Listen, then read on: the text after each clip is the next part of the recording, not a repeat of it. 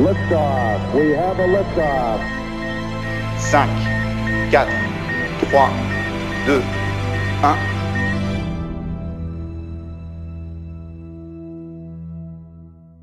Voyager à la vitesse de la lumière, ça fait plutôt rêver, non? 300 000 km par seconde. Aller sur Mars en 15 minutes, sur Pluton en 4 heures. Visiter notre étoile voisine en à peine 4 ans. Aujourd'hui, je vous propose de le faire. Nous n'allons pas tenter de résoudre les problèmes qui surviendraient si nous tentions une aventure pareille. Nous allons suivre le trajet d'une onde. D'une onde partie du radiotélescope d'Arecibo le 16 novembre 1974.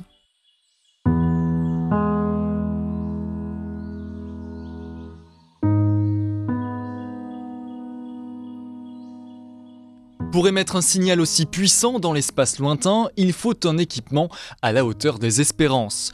Le radiotélescope d'Arecibo à Porto Rico a vu le jour en 1963. Équipé d'un réflecteur de 308 mètres de diamètre, il est dès son inauguration le plus grand radiotélescope du monde. Le réflecteur est surplombé d'une antenne réceptrice suspendue à 150 mètres de haut. Ce radiotélescope a la particularité de ne pas avoir de surface réflectrice parabolique, comme la plupart des télescopes ou même votre antenne parabolique pour recevoir la télévision. Sur une antenne parabolique, tous les rayons sont réfléchis et concentrés en un point. Ce point, c'est votre antenne fixe, suspendue juste au-dessus de la parabole. Le radiotélescope d'Arecibo dispose lui d'un réflecteur sphérique. Son objectif étant d'observer une zone plus large du ciel, c'est son immense antenne suspendue à des rails qui vient se placer au bon endroit juste au-dessus du réflecteur. Le mythique radiotélescope portoricain a dès sa création de nombreux objectifs. Le principal d'entre eux est l'étude de la ionosphère. Mais si une antenne peut recevoir des informations, des données, elle peut aussi en envoyer. Le 16 novembre 1974, un message binaire codé en 1679 bits est envoyé vers l'amas globulaire M13, l'amas d'Hercule. Le nombre de 1679 bits n'est pas choisi au hasard, il est le produit de deux nombres premiers. Il peut ainsi être décodé et représenté sous la forme graphique d'un rectangle de 73 lignes par 23 colonnes. On doit ce message à Frank Drake et Carl Sagan. Leur défi a été immense. Quelques années auparavant, en 1972, deux sondes ont décollé à destination des planètes externes de notre système solaire, Pioneer 10 et 11. Elles seront les premières sondes du programme américain à dépasser l'orbite de Mars. Le choix est alors fait d'y apposer symboliquement une plaque sur chacune d'entre elles. Mais qu'indiquer sur cette plaque? Comment nous représenter? Nous représenter physiquement et nous représenter dans l'espace. Sur Pioneer 10 et 11, les plaques seront les mêmes. Elles indiqueront plusieurs caractéristiques majeures de notre existence. Un atome d'hydrogène, la position de notre Soleil dans l'espace grâce au pulsar, la représentation de notre système solaire en lui-même et nous, physiquement. Physiquement nus. Et cela provoquera d'ailleurs de vives réactions dans la société pudique des années 70. Pioneer 10 survolera Jupiter deux ans après son lancement. Sa courte mission s'arrêtera là. La vitesse engendrée par l'approche de Jupiter enverra la sonde au-delà de notre système solaire. Pioneer 11, sonde jumelle, décollera quelques mois plus tard. Elle aussi viendra rendre visite à la géante gazeuse. Mais elle profitera d'une manœuvre d'assistance gravitationnelle pour venir visiter Saturne. Après le survol de la planète aux anneaux, elle aussi aura accumulé suffisamment de vitesse pour sortir du champ gravitationnel de notre étoile. Bien que la mission des deux sondes soit terminée, elles ne cessent pas de fonctionner pour autant.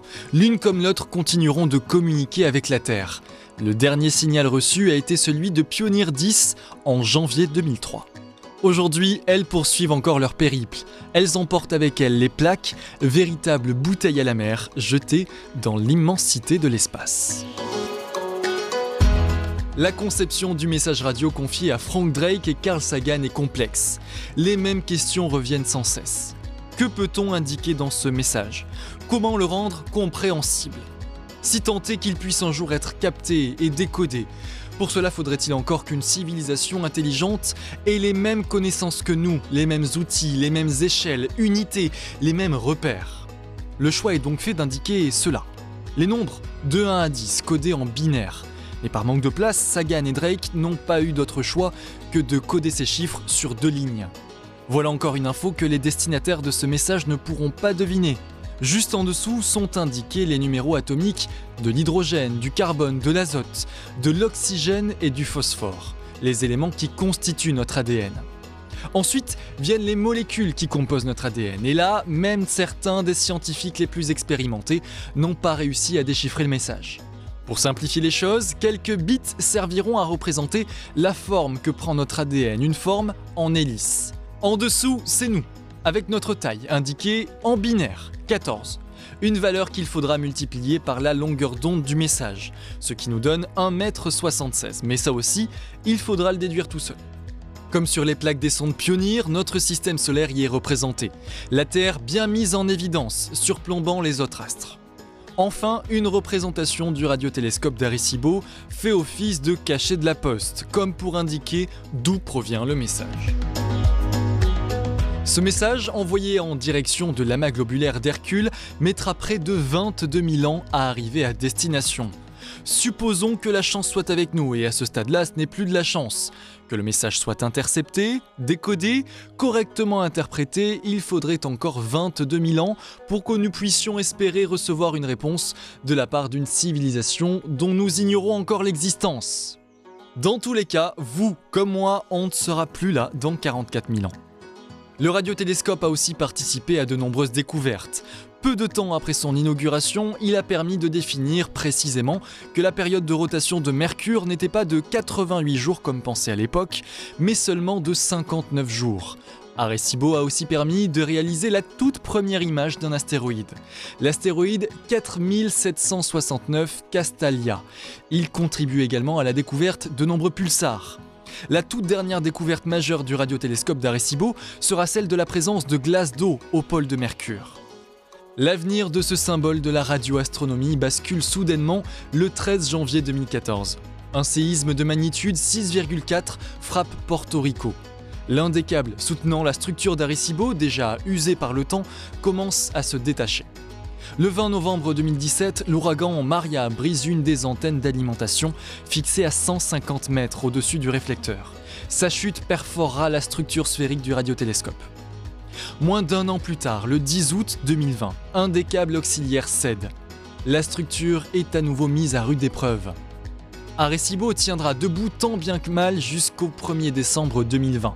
Ce jour-là, et quelques semaines après la rupture d'un des câbles principaux de la structure fixée à 150 mètres de haut, l'antenne et l'ensemble de la structure qui la soutenait cèdent et s'effondrent. Le tout tombe sur le réflecteur qui sera complètement détruit. Le mythe d'Arecibo s'achève ce jour-là.